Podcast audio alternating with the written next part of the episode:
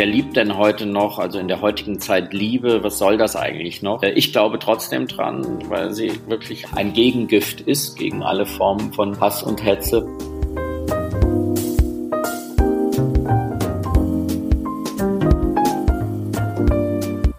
Hallo und herzlich willkommen im Sinneswandel-Podcast. Mein Name ist Barilena Behrens und ich freue mich, euch in der heutigen Episode zu begrüßen. Wenig wird heute so sehr gepriesen wie die Gegenwart. Koste den Moment, lebe im Jetzt. Verständlich, es ist ja auch verlockend, auszublenden, was einmal gewesen ist oder noch kommen mag. Aber besonders klug ist es wohl kaum. Mehr als die Vergangenheit interessiert mich die Zukunft, denn in ihr gedenke ich zu leben. Das soll Albert Einstein angeblich einmal gesagt haben. Und ich stimme ihm durchaus zu. Es ist nicht nur ein aufregendes und notwendiges Unterfangen, das noch Kommende auszumalen und mitzugestalten oder wie Einstein sogar Geschichte zu schreiben, aber was spricht dagegen, immer mal wieder einen Blick in die Vergangenheit zu werfen? Nicht zu vergessen, was gewesen ist, aus Gewesenem zu lernen für das Hier und Jetzt wie auch die Zukunft. Es sei nicht möglich, ganz eindeutige Lehrsätze aus der Vergangenheit für die Gegenwart zu ziehen, lautet Florian Illis These. Aber jede neue Generation solle versuchen, Fragen an die Geschichte zu stellen, weil das Überraschende sei, so Elise, dass die Geschichte uns dann ganz neue Antworten gebe. Und genau dies hat der Autor und Journalist erneut getan. Bereits mit seinem Buch 1913 wagte er den Blick zurück auf ein Jahr, das Anfang und Ende zugleich zu sein scheint. Ein Jahr der Extreme. Dieses Mal hat Florian Illis sich ein ganzes Jahrzehnt vorgenommen die goldenen Zwanziger, und nennt es eine Chronik des Gefühls. Elis, der Kunstgeschichte und neuere Geschichte in Bonn und Oxford studiert hat, erkundet in seinem neuen Buch Liebe in Zeiten des Hasses eine Epoche anhand ihrer Beziehungskonstellation. Zwischen den Jahren 1929 und 1939 begegnen einem darin das Philosophenpaar Simone de Beauvoir und Jean-Paul Sartre, der Expressionist Franz Marc, die Schauspielikone Marlene Dietrich, ebenso wie Erich Kästner und seine Luise Lotte, um nur einige zu nennen. Aber wieso sollte einer ausgerechnet anhand von Romanzen, Ehen und Affären die Geschichte erkunden wollen? Weil die Liebe uns neue Perspektiven auf die Zeit und vor allem das Zeitgefühl der Menschen, die in ihr gelebt haben, eröffnet, so Edis. Die goldenen Zwanziger waren eine bewegte Zeit. Nicht nur im Guten, aber welche Zeit kann das schon von sich behaupten? Was wir aus der Geschichte und durch die Gefühlseindrücke der Protagonisten aus der Berliner und Pariser Bohème lernen können, darüber habe ich mit dem Autor Florian Illis selbst gesprochen. Bevor wir beginnen, sei noch kurz erwähnt, dass wir unter allen Hörerinnen und Hörern, die uns via Steady supporten, ein Exemplar von Liebe in Zeiten des Hasses verlosen. Mehr dazu in den Shownotes. Vielen Dank.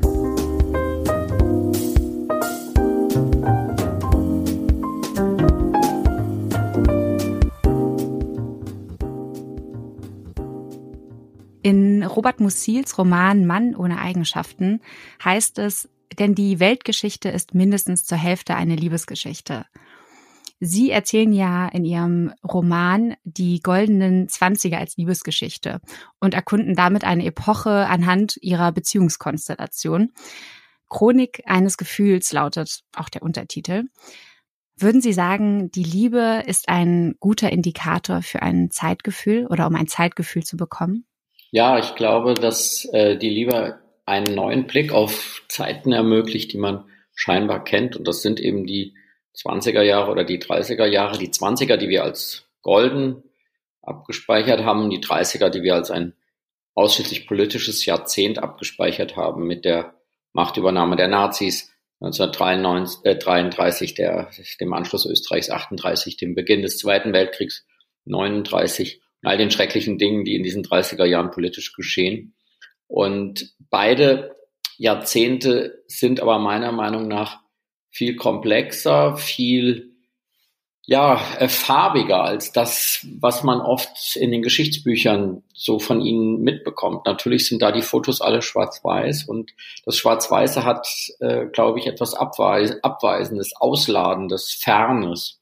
Und ich versuche, diesen Zeiten nahe zu kommen, einerseits durch meinen Stil, äh, indem ich im Präsenz schreibe, indem ich versuche, sehr atmosphärisch zu erzählen in, von diesen Liebe in Zeiten des Hasses und aber auch einen anderen Fokus zu wählen. Und das ist der Fokus der Liebesgeschichte. Und Robert Musil hat dieses Mann ohne Eigenschaften ja nicht ohne Grund auch in dieser, in diesen äh, sehr dramatischen Zeiten geschrieben und nicht ohne Grund in diesen Zeiten diesen Satz gesagt, dass die Hälfte der Weltgeschichte eine Liebesgeschichte ist.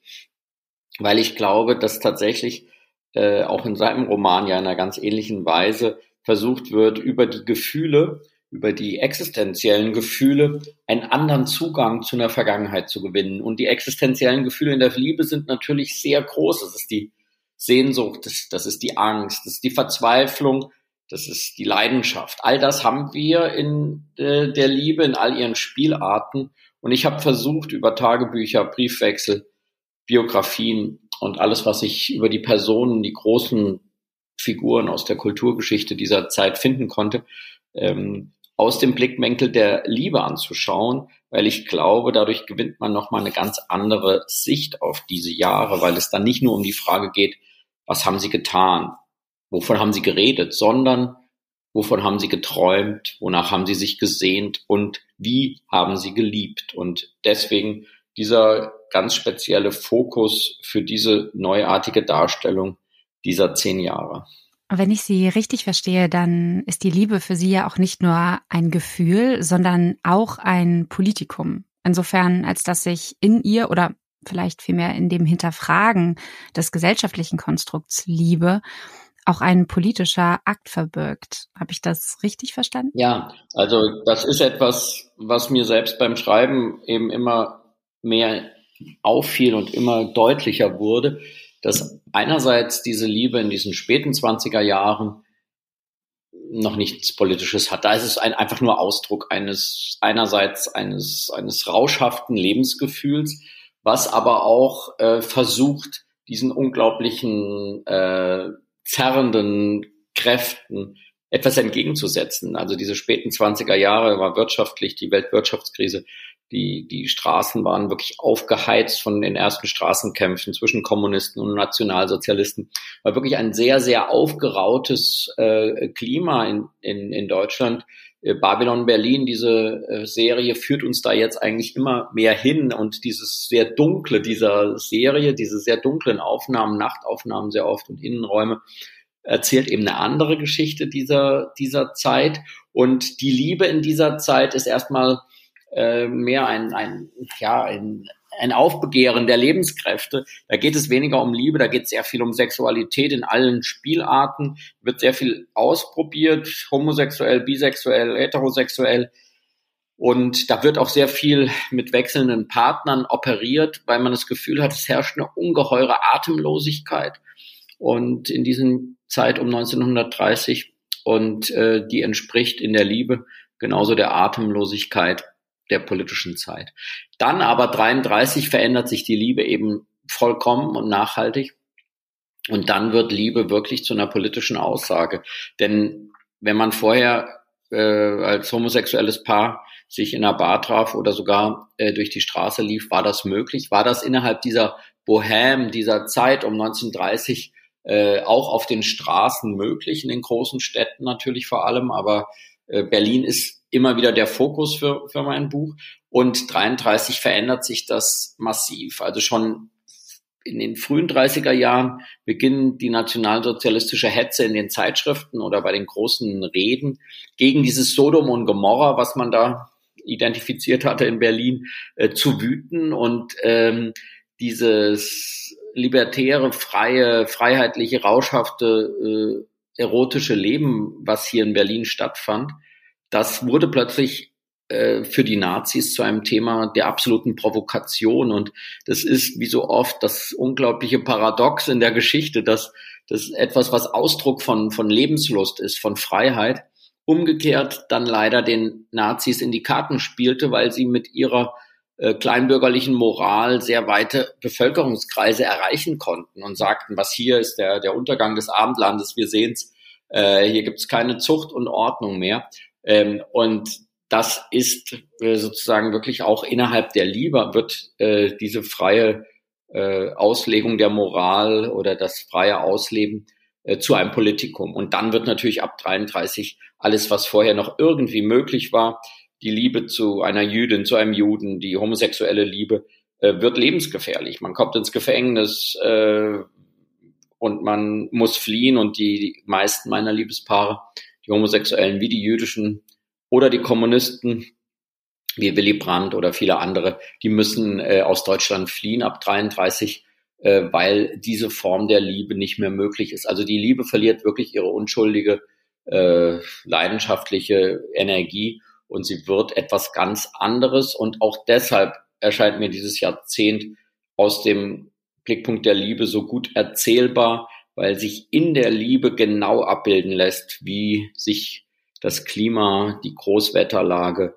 absolut verdunkelt ab etwa 31, 32 und ganz nachhaltig dann ab 33. Ja, auch wenn ich, wenn ich Ihnen zustimme darin, dass die Liebe mit Übernahme der Nazis 1933 äh, spätestens dann noch politischer wurde oder die Auslebung der Liebe durch die vielen Verbote und Einschränkungen ähm, gefährlicher wurde, hatte ich trotzdem beim Lesen den Eindruck, dass sich ähm, ja die, die Liebe als Politikum auch darin unter anderem zeigt, nämlich in der Rolle und emanzipatorischen Entwicklung der Frau, die sie in ihrem Buch ja auch durch Sätze zum Beispiel beschreiben wie, die Frauen brauchen die Männer nicht mehr.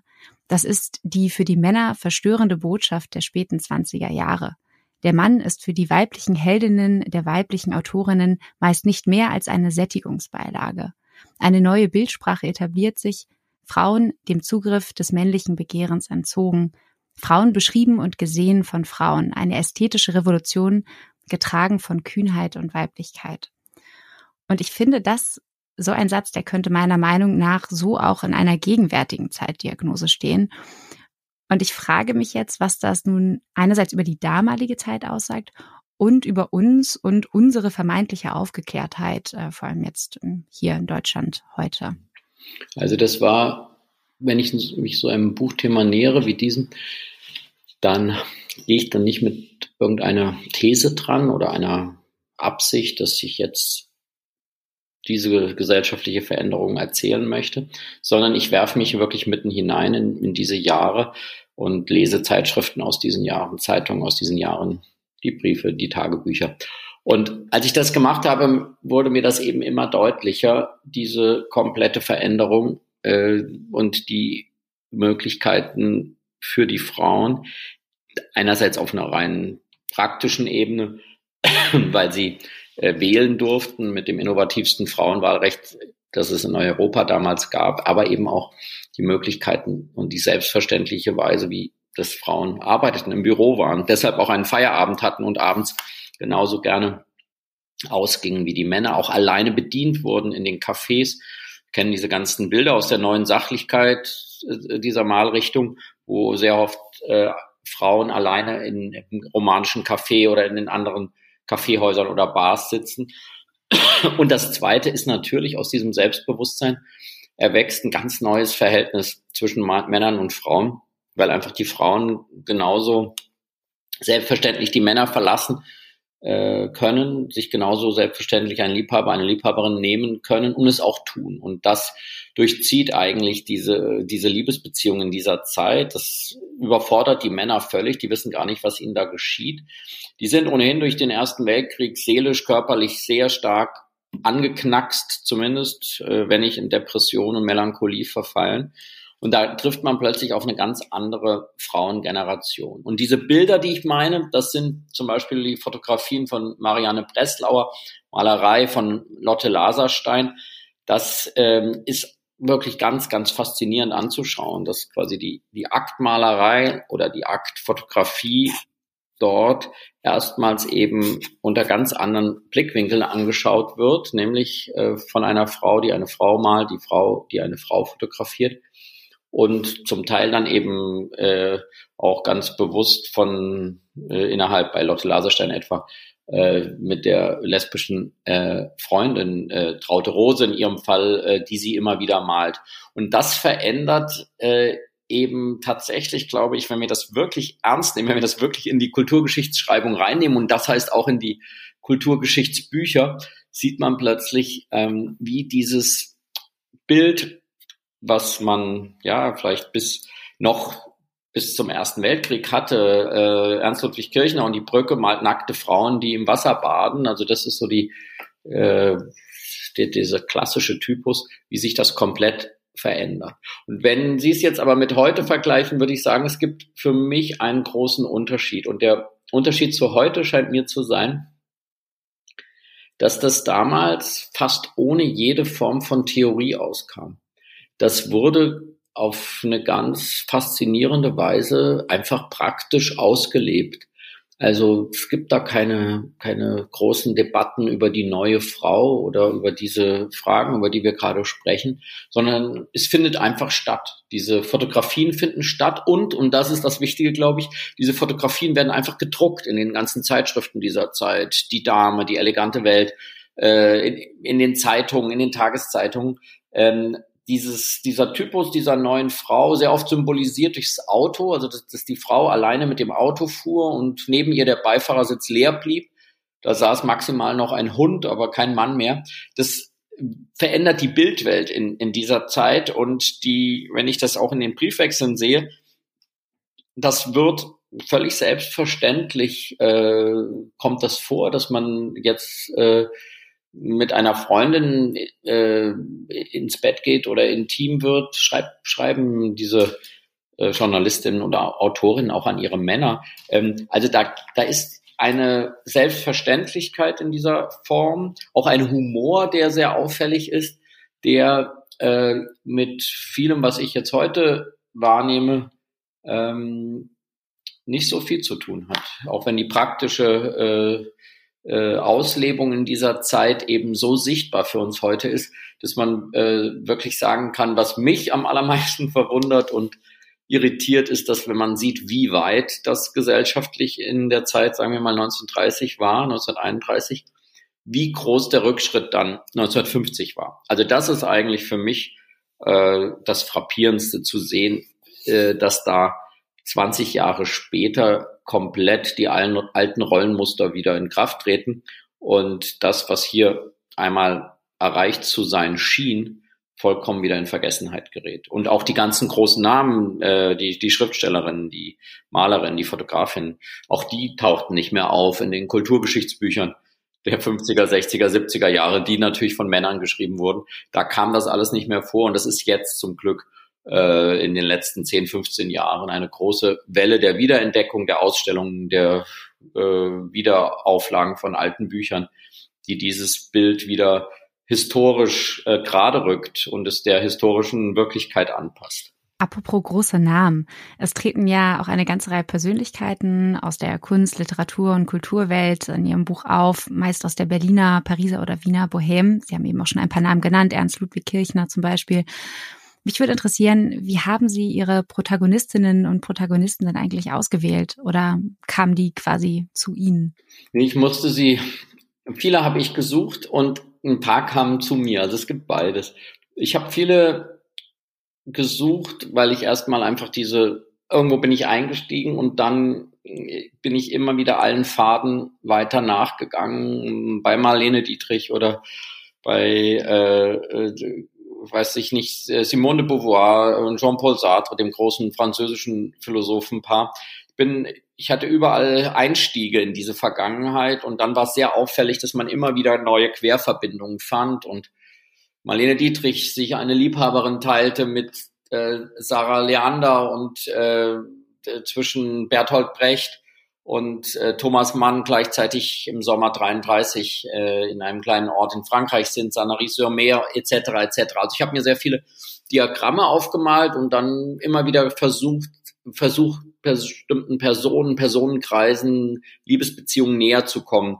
Und das war oft sehr, sehr, sehr viel Recherche notwendig, ähm, weil das in den Biografien oft diese Liebesgeschichten leider nur einen sehr kleinen Raum einnehmen. Manchmal aber musste ich die Personen auch aus meinem Buch rauslassen. Sarah Leander ist ein Beispiel, vor allem bei den Schauspielern, Heinz Rühmann, etwa Hans Albers, ähm, auch bei den Malern, weil da kaum schriftliche Zeugnisse von ihnen selbst existieren. Und auch wenn es jetzt gerade anders klingt, äh, das ist wirklich äh, fällt unter die Kategorie Sachbuch, was ich geschrieben habe. Ähm, das heißt, ich brauche ganz viel Fakten, ich brauche ganz viel authentische Aussagen der äh, Liebenden.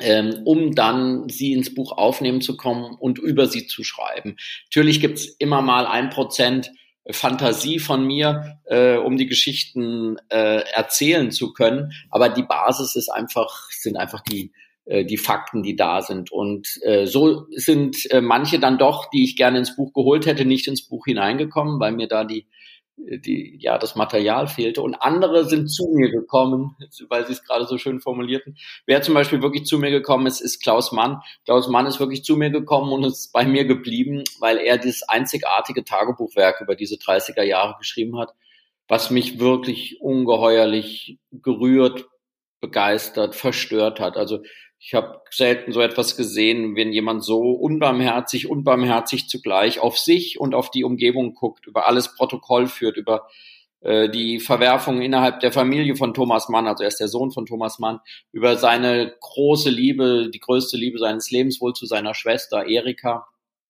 über seine Drogensucht. Er wird wirklich ganz haargenau aufgeschrieben, was er wann wo genommen hat, über seine verzweifelte Suche und immer wieder die Berichte über seine Liebhaber, die er irgendwo sucht und die er ganz schnell äh, wieder verliert, aber vor allem auch auf Blick aus der Liebe heraus auf diese äh, politische Situation in diesen 30er Jahren. Und so ist er eigentlich, glaube ich, hat die meisten Stellen in dem ganzen Buch, weil er wirklich zu mir gekommen ist über dieses Tagebuch und äh, deshalb da so eine große Rolle spielt. Also es war beides. Es äh, waren welche, die ich sehr gesucht habe und äh, die dann auch reinkamen. Manche, die ich sehr gesucht habe, die es wo es mir nicht gelungen ist, sie so lebendig werden zu lassen und andere, die einfach äh, so unbedingt in das Buch hinein wollten. Und ich war sehr glücklich, dass sie angeklopft haben.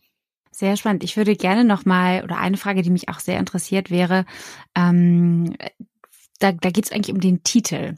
Und zwar, der lautet ja Liebe in Zeiten des Hasses. Und letzterer macht sich ja vor allem im Aggregatzustand bemerkbar genau gesagt im Temperaturumschwung innerhalb der Gesellschaft.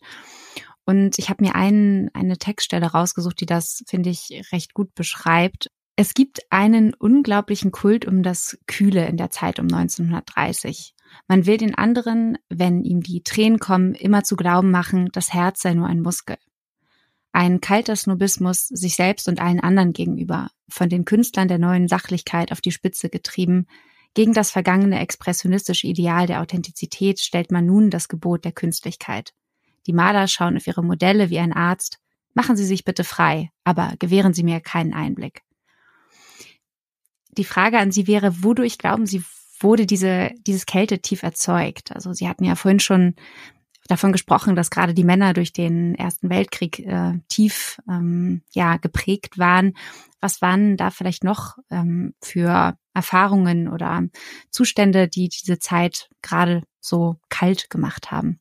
Diese Frage dieser, dieser Coolness, dieser Kälte, dieser 20er Jahre, der späten 20er Jahre vor allem, ist etwas, was einem aus der Literatur und aus der Malerei sehr entgegenspringt. Und es gibt ein fantastisches Buch darüber von Helmut Lehten, vor 20 äh, Jahren erschienen. Es heißt Verhaltenslehren der Kälte, Lebensversuche zwischen den Kriegen. Und das hat eigentlich schon alles in seinem Titel, was, um was es geht. Es ist wie eine selbst auferlegte Verhaltenslehre. Einerseits bei den Männern ist es eine Fortsetzung der schrecklichen Erlebnisse des Ersten Weltkriegs, denen sie mit Verschweigen äh, zu begegnen versuchen, äh, sich zu panzern versuchen. Wirklich, der Panzer wird wirklich zum emotionalen Dresscode sozusagen dieser 20er Jahre. Man hat so einen hochgeschlagenen Mantelkragen und will wirklich sich nicht ins Innere blicken lassen.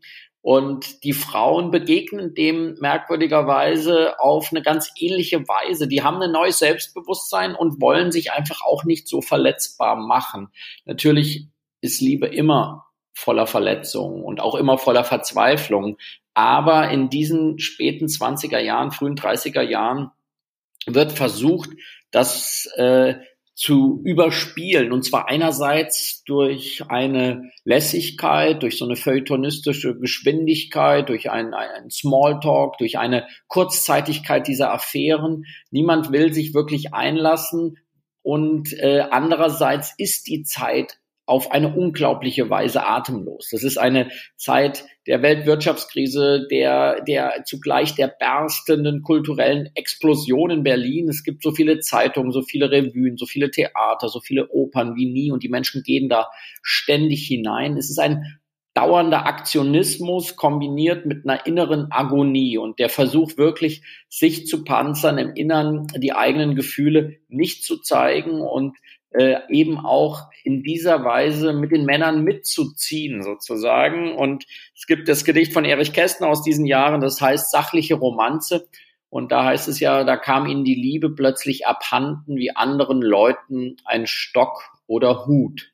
Das war ungeheuer populär in dieser Zeit, weil man versuchte, darin in dieser Sachlichkeit äh, eben äh, sich selbst und den anderen äh, zu schützen. Man äh, lebte einfach voran in einem Affenzahn, in einem unglaublichen Tempo. Und äh, man hatte keinen Therapeut, zu dem man gehen konnte, äh, was äh, vielleicht geholfen hätte.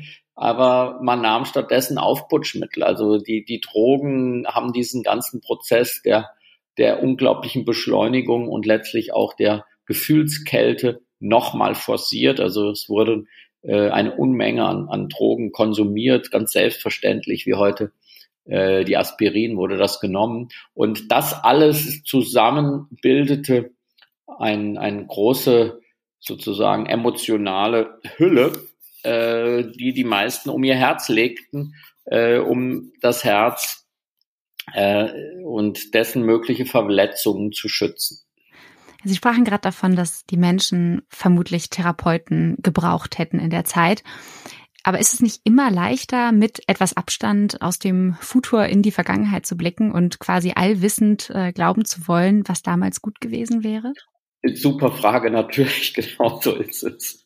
Und äh, deswegen äh, versuche ich das in dem Buch auch gar nicht, sondern ich gehe einfach mit meinen Heldinnen und Helden durch diese Jahre und bewerte jetzt auch nicht und sage so, jetzt hättet, solltet ihr euch, jetzt solltet ihr euch bitte mal ausschlafen und jetzt soll, geht doch, macht noch jetzt mal bitte ein Wellness-Wochenende, ähm, bevor ihr euch wirklich jetzt in den nächsten Trau Drogenrausch begebt oder äh, wirklich ins nächste unglückliche Liebesabenteuer stürzt. Nein, nein, keine, keine Angst. Also ich glaube, wir alle äh, sind wieder in unseren eigenen Leben, in unserer eigenen Gegenwart aufs Neue, äh, schaffen wir es wieder ganz verwirrende Wirklichkeiten. Und diese alten, verwirrenden Wirklichkeiten, äh, die will ich einfach nur beschreiben. Und natürlich ist es eigentlich auch äh, für das Buch wunderbar, dass es so unglaublich schnell, chaotisch, wild, leidenschaftlich zuging. Also keine Angst, ich, ich bilde mir nicht ein, ähm, zu wissen, äh, wie es den Ganzen besser ergangen wäre. Vor allem das, das Spannende dabei ist äh, ja auch, zumindest ging es mir so beim Lesen, dass ich das Gefühl hatte, dass wir einige der, der Hindernisse und Hürden, äh, die damals da waren, auch heute wieder durchleben. Oder auch generell hatte ich den Eindruck, dass auch wenn, wenn, wenn Sie jetzt von Schnelllebigkeit sprechen, dass das ja auch heute oft wieder eine Kritik ist, dass keine Resonanz entstehen kann, weil wir in einem Zeitalter leben, was so wahnsinnig äh, schnell ist. Und jede Generation wahrscheinlich oder jede Gesellschaft, jedes Jahr, Jahrzehnt, Jahrhundert nimmt die Zeit wieder als ähm, vielleicht rasant, rapide wahr.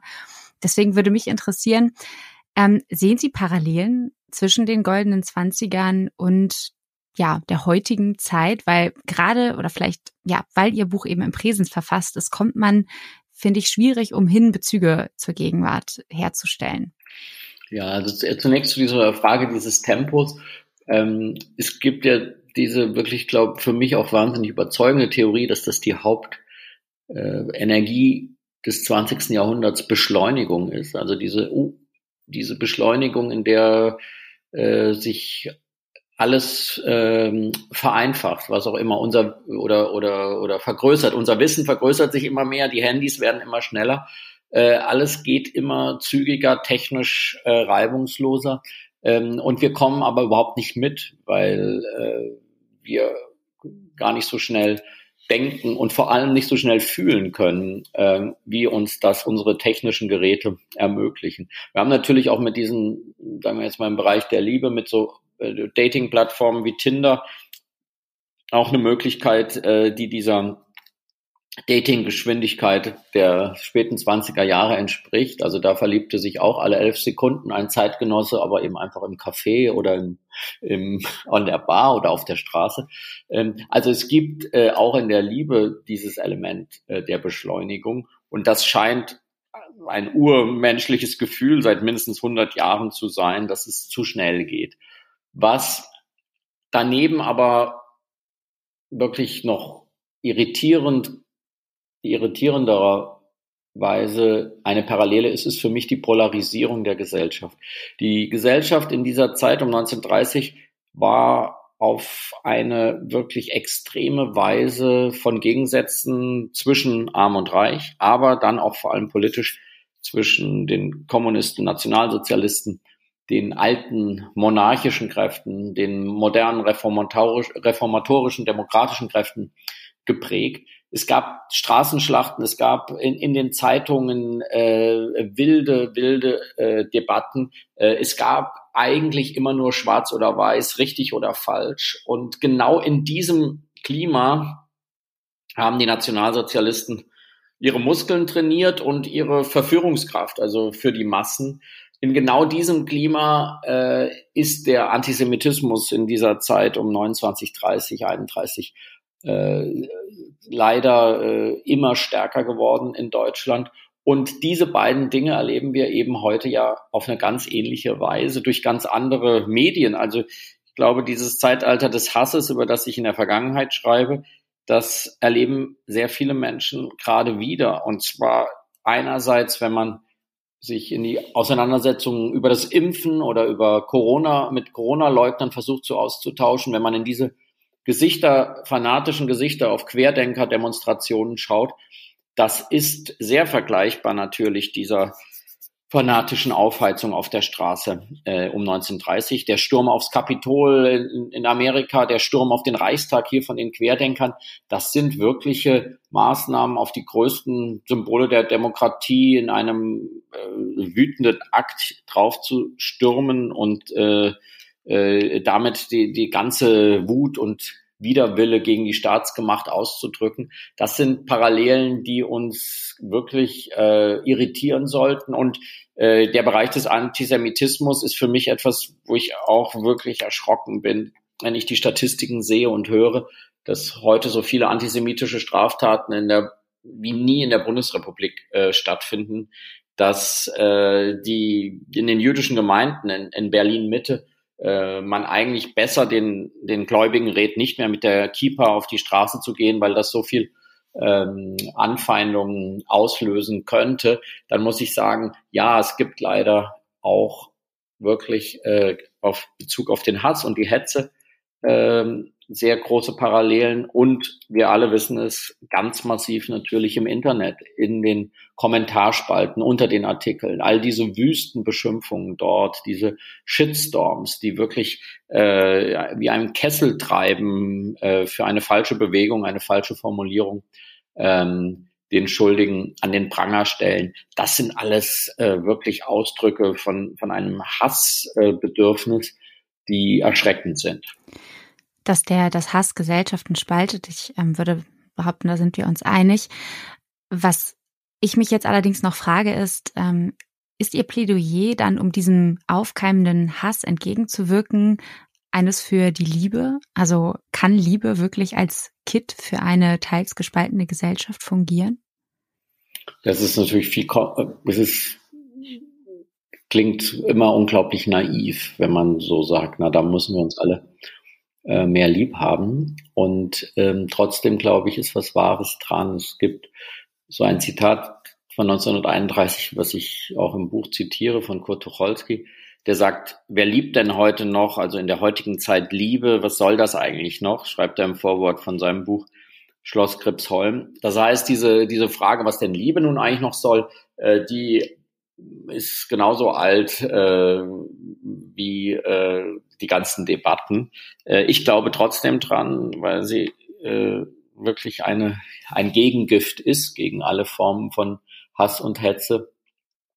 Aber äh, ich glaube, es geht auch darum, Wege zu finden. Äh, Alexander Kluge hat diese sehr schöne Bemerkung gemacht, dass er sagte, wir müssen die Hassenden und die Hetzenden in ihren Gefechtspausen erreichen, also in dem Moment, wo sie mal erschöpft sind. Und dann müssen wir ihnen eine Erzählung bieten, die eine größere Verführungskraft hat als diese Hassgeschichte, äh, in die sie sich ver verrannt haben. Und es sei aber eben, und das würde ich auch sagen, wirklich sehr kompliziert weil für viele gerade dieser Hass oder dieser Wut gegen die da oben und gegen den Staat und gegen die neuen Gesetze äh, zu einem Teil der Identität geworden ist. Das ist, erwächst ja sehr oft aus so einem Kränkungsgefühl, aus einem Verletzungsgefühl, aus einem Ohnmachtsgefühl. Und dann ist es diese, diese Wut äh, gerichtet gegen Andersdenkende oder gegen die da oben, wird richtig zum Teil der Identität. Und das ist ganz, ganz schwierig, äh, dagegen anzugehen. Aber äh, ich glaube, man muss sich die Komplexität der Lage bewusst machen und trotzdem glaube ich, dass ähm, es nichts hilft, äh, ebenfalls mit Hass oder Wut darauf zu reagieren. Da kommt man überhaupt nicht weiter. Und deswegen würde ich sagen, ähm, die Liebe zumindest gezeigt im liebevollen Zuhören oder im liebevollen Versuch, äh, äh die, die Beweggründe dieser Menschen zu verstehen, äh, die das Gefühl haben, sich nur noch auf diese äh, oft asoziale Weise äußern zu können. Vielleicht ist Liebe auch ein etwas zu großes Wort oder ein Wort, was zu viele Erwartungen evoziert. Deswegen vielleicht, äh, vielleicht Begegnung. Also das, was Sie gerade, wovon Sie gesprochen haben, von dem Zuhören, ja. aufeinander zugehen, Beweggründe äh, hinterfragen. Ähm, das könnte doch ein erster Anfang sein, und in dem Sinne danke ich Ihnen sehr für diese Begegnung, für dieses Gespräch ähm, und wünsche weiterhin alles Gute ähm, bei dem Schreiben des nächsten Romans vielleicht. Ich danke Ihnen sehr. Es hat mir sehr viel Freude gemacht, darüber äh, zu sprechen und auch zu versuchen, äh, die Parallelen zwischen der Vergangenheit und der Gegenwart zu ziehen. Äh, es ist immer nicht möglich, glaube ich, solche ganz klaren eindeutigen Lehrsätze aus der Vergangenheit für die Gegenwart zu ziehen. Aber was ich glaube und was so wichtig ist, dass jede Generation neu versucht, sich zu erinnern und dass jede Generation neu versucht, Fragen an die Geschichte zu stellen. Und das Überraschende ist, dass dann die Geschichte auch plötzlich ganz neue Antworten gibt. Und dass wir vor allem auch nicht vergessen, ist, glaube ich, auch ganz wichtig. Ja. Vielen Dank. Alles Gute. Ich danke Ihnen. Euch hat der Beitrag gefallen? Dann teilt die Episode doch gerne mit euren Freunden. Außerdem freuen wir uns natürlich, wenn ihr Sinneswandel als Fördermitglieder unterstützt. Das geht ganz einfach via Steady oder indem ihr uns einen Betrag eurer Wahl an paypal.me slash Sinneswandelpodcast schickt. Alle Infos zur Episode und Links findet ihr wie immer in den Show Notes. Mein Name ist Marilena Behrens. Ich bedanke mich bei euch fürs Zuhören und sage bis bald im Sinneswandel Podcast.